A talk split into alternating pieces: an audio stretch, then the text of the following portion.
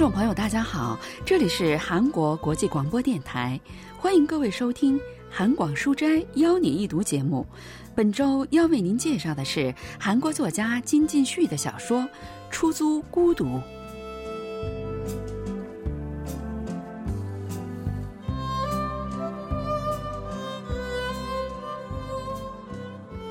如果在扭头或者从座位上站起来的时候感到头晕，就要怀疑是不是半规管功能低下了。耳鼻喉科医生告诉我，我头晕是因为耳石进到了半规管里。那段时间，我常常梦到自己在走平衡木，尽管我张开双臂不停地向前走，却总是看不到平衡木的尽头。醒来之后，就会感到肩膀无比酸痛。做了耳石症手术以后，这种症状消失了。金金旭的《出租孤独》发表于二零零六年。小说的开头介绍了主人公曾经患过半规管功能低下的事情。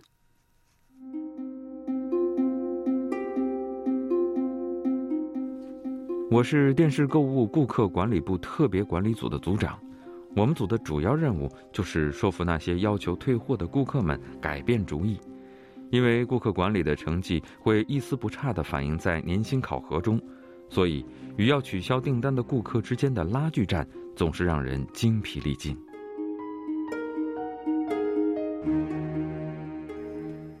主人公的同学 K 在一家电子公司工作。由于业绩出色，公司派他去美国进修。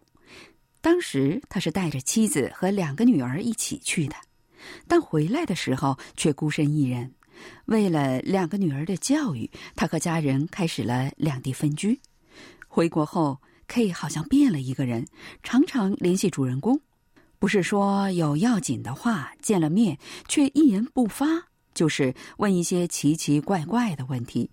还有的时候自顾自的讲些无聊的笑话，然后自己笑得前仰后翻。有一次，他们喝酒喝到深夜，K 建议去自己住的地方再接着喝一杯。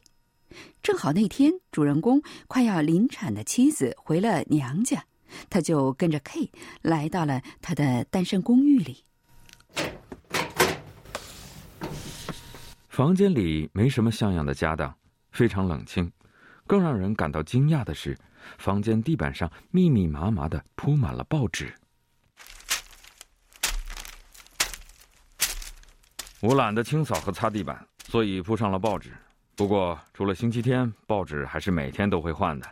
K 尴尬的笑着解释：“每天早上送来的报纸对他来说就是一次性的地毯、餐桌和床单。”我仿佛看到了 K 日渐荒芜的精神世界。心中泛起了一丝苦涩。咱们在哪儿喝？是高雅的文化版，还是能赚大钱的经济版，或者充满活力的体育版？嗯，作为下酒菜的话，还是硝烟弥漫的政治版最合适吧。K 把从橱柜里拿出来的百灵坛威士忌放在报纸上，下面正好是因为非法收取政治资金而被拘留的国会议员的脸。我问 K 为什么不买些家具，他含含糊糊的回答：“又不是一辈子分开过。”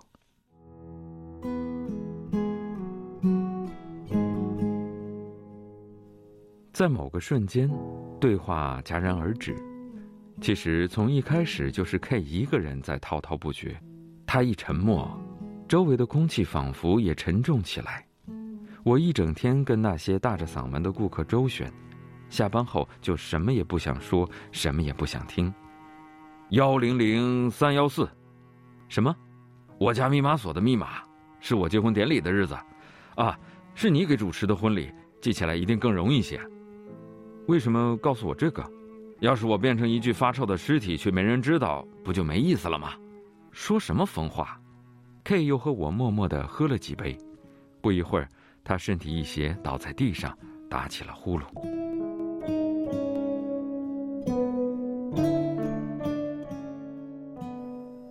K 格外冷清的房间，就好像是在告诉人们他现在的处境。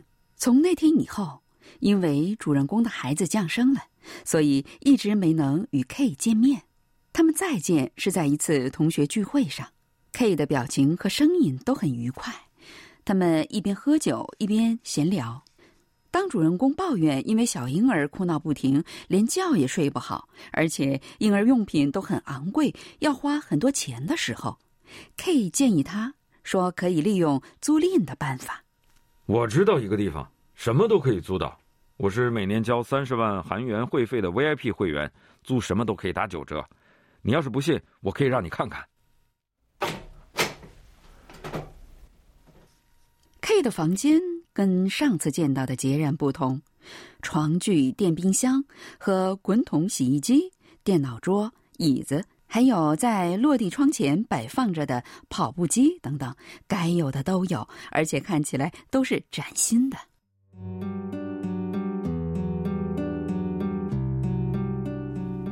K 颇有些得意地拉起了遮着落地窗的百叶窗，百叶窗卷起来以后，一个精巧且错落有致的小花园出现在眼前。是用苔藓做的，叫绿雕。用苔藓做出来的小动物们看起来栩栩如生，仿佛马上就会动起来一样。这是跟跑步机一起租的，在跑步机上跑一个小时，喷水器才会启动。跑得汗流浃背后，看着这些湿漉漉的小东西，心里就变得无比宽容。不过，我当初租的并不是这些。我等着 K 把话说完。我要租的是宽容。宽容，是的，我其实也是闹着玩。没想到几天后，跑步机就送到了。一群穿着橙色制服的小伙子们，三下五除二就给我设置好了。他们是群非常有想象力的人。你知道缺乏想象力的人们有什么特征吗？就是什么都想攥在手里，却不知道放弃拥有才是实现 well-being 康乐生活的捷径。K 一边说一边自问自答：宽容、想象力、well-being，我也搞不清楚他到底想说什么。不过可以肯定的是，他在努力适应一个人的生活。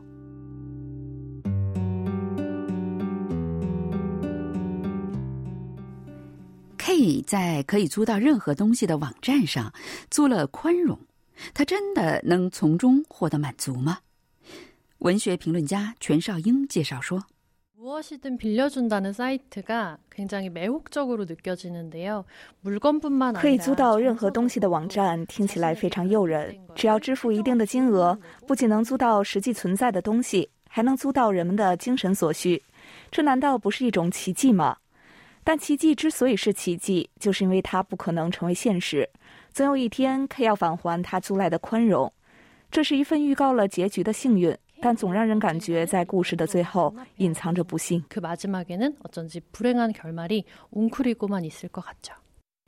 主人公也加入了那个可以租到任何东西的网站。虽然 K 强烈建议他申请 VIP 会员，但他觉得三十万韩元不是个小数目。还是选择了一般的会员。主人公租借的第一件东西就是婴儿摇床。妻子听说不是买的，而是租的，非常高兴。后来，他不仅租了很多婴儿用品，还为了参加聚会租过名牌包。但是，由于习惯了常换常新，孩子从来不会拿着某样东西玩很久。结果，小摇床也只是过了两个月就没用了。主人公不得不又开始了不眠之夜。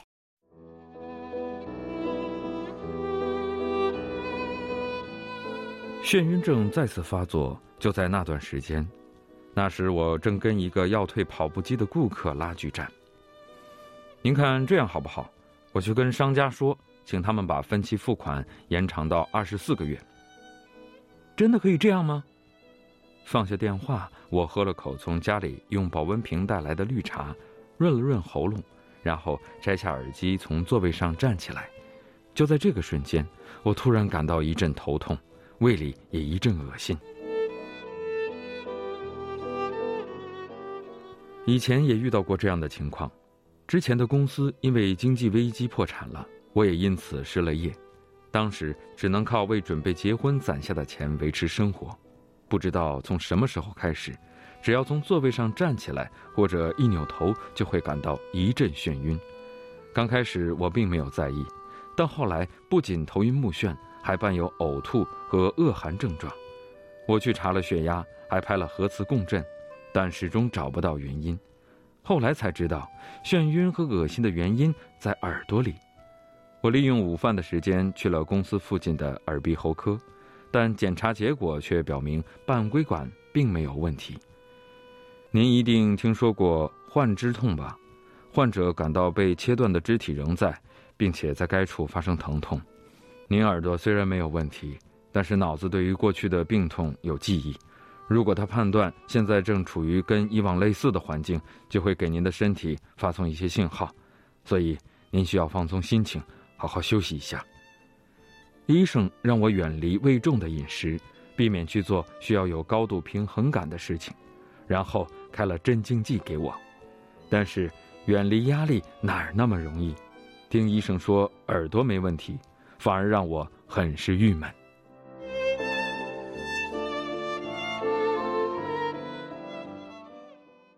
虽然知道自己的耳朵没有异常，但主人公仍然被眩晕症折磨着。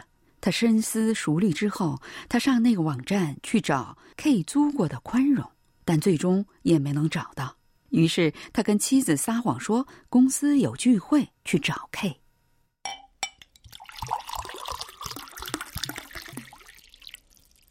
我怎么也找不到宽容啊！K 说。那属于特别商品，只有 VIP 会员可以租赁，一般会员连目录都看不到。不过那天 K 有点奇怪，总是看表，好像在焦虑的等着什么。就在主人公打算问他到底有什么事儿的时候，K 的手机响了。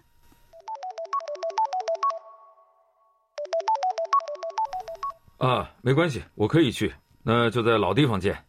主人公问 K 是不是在恋爱。他涨红了脸，否认。我最近租了一样新东西，今天就先跟你说这么多，以后再告诉你吧。抱歉，我得走了啊，再跟你联系吧。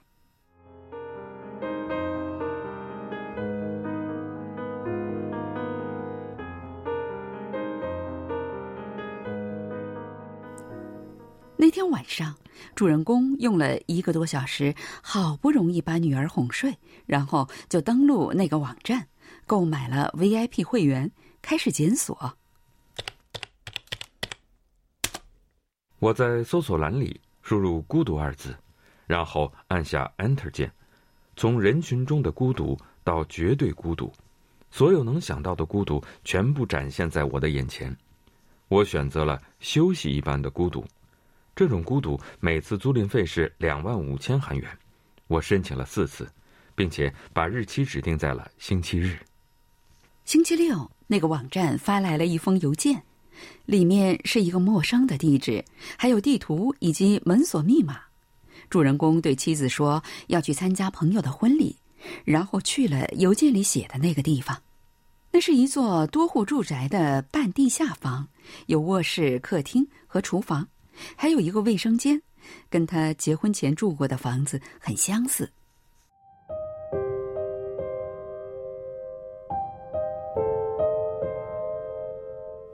卧室里的单人床上放着一套黑色的运动服，叠得整整齐齐。我换上之后发现非常合身，就好像自己的衣服一样。手机屏幕上显示着无信号，原来在窗户外的墙壁上设置了手机信号阻隔装置。这一定是为了让我充分享受孤独，对此我非常满意。在窗边的简易书桌上放着一本托马斯曼的《魔山》。这是我十多年前读过的一本书，我看了一个小时的书，肚子里发出咕噜噜的声音。在门口贴着一家中华料理店的传单，因为屋里手机没信号，所以要特意跑到外面才可以订餐。吃完外卖炸酱面，我打开了放在床对面的十四英寸的电视机，能看的频道只有三个，我调到了正在直播棒球比赛的频道。我一个人生活的时候，在周末午后非常喜欢看棒球比赛。每当我感到睡意袭来，邻居夫妇吵架的声音、小孩哭闹的声音，就好像在梦中一样隐隐传来。等我从酣睡中醒来，发现房间已经昏暗下来。看来我是在看棒球比赛的时候睡着了，真是好久没能睡这么舒服了。魔山还没有看完，我把书页折起来，做好标记。打算下次来接着读完。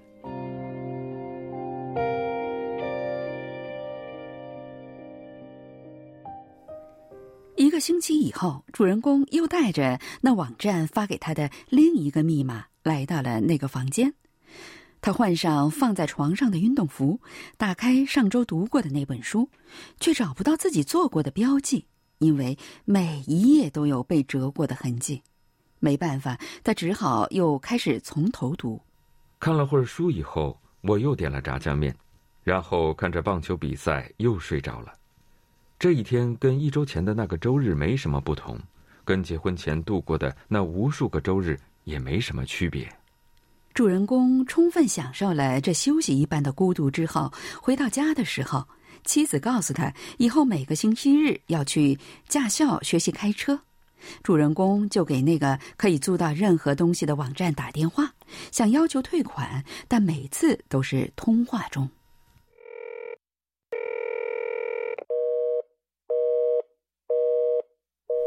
虽然剩下两次的退款不要也罢。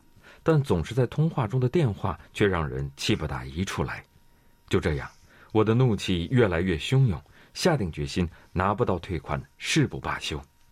主人公给 K 也打了电话，但一直都在关机，所以他又按着 K 的名片上的公司给对方打过去，却听说 K 在三天前出去吃午饭以后就失联了。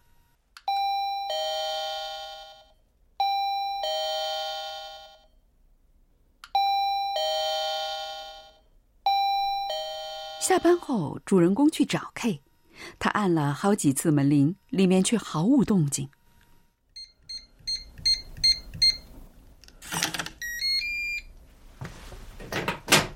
没办法，他输入上次 K 告诉他的密码，进到了房间里。他打开灯，发现房间里空无一人，布置跟上次来的时候差不多，书桌上放着翻开的书。洗衣机里还有一些要洗的衣物。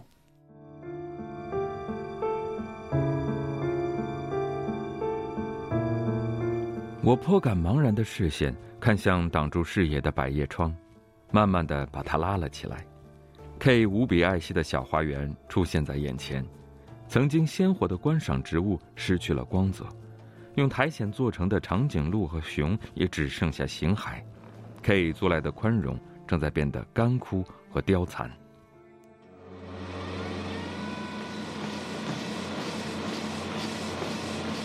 我启动了蒙了一层灰的跑步机，先是徒步模式，然后慢慢的加快速度。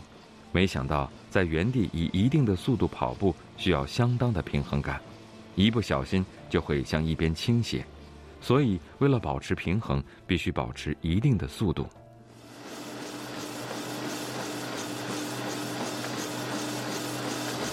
我一边调整着快要顶到嗓子眼的呼吸，一边想：K 最近到底租了什么东西呢？就在我累得心脏狂跳，几乎要瘫倒在地的时候，跑步机的计时器却显示只跑了三十分钟。想要启动喷水器，需要再跑这么长的时间。为了不失去平衡，我拼了命的跑着。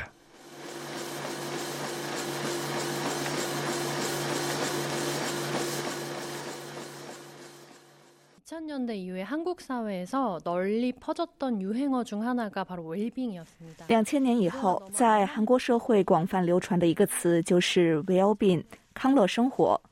只顾眼前埋头工作的现代人开始关照疲惫不堪的自己，开始关注工作以外的生活，寻找工作和生活的平衡变得重要起来。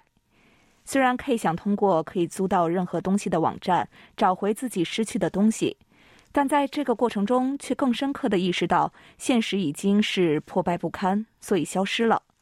那么，主人公能够拥有与 K 不同的生活吗？在小说的最后一个场面中，他为了保持平衡，拼尽全力。在他眼前是奄奄一息的植物，不知为何，总感觉会有一个令人忧伤的结局。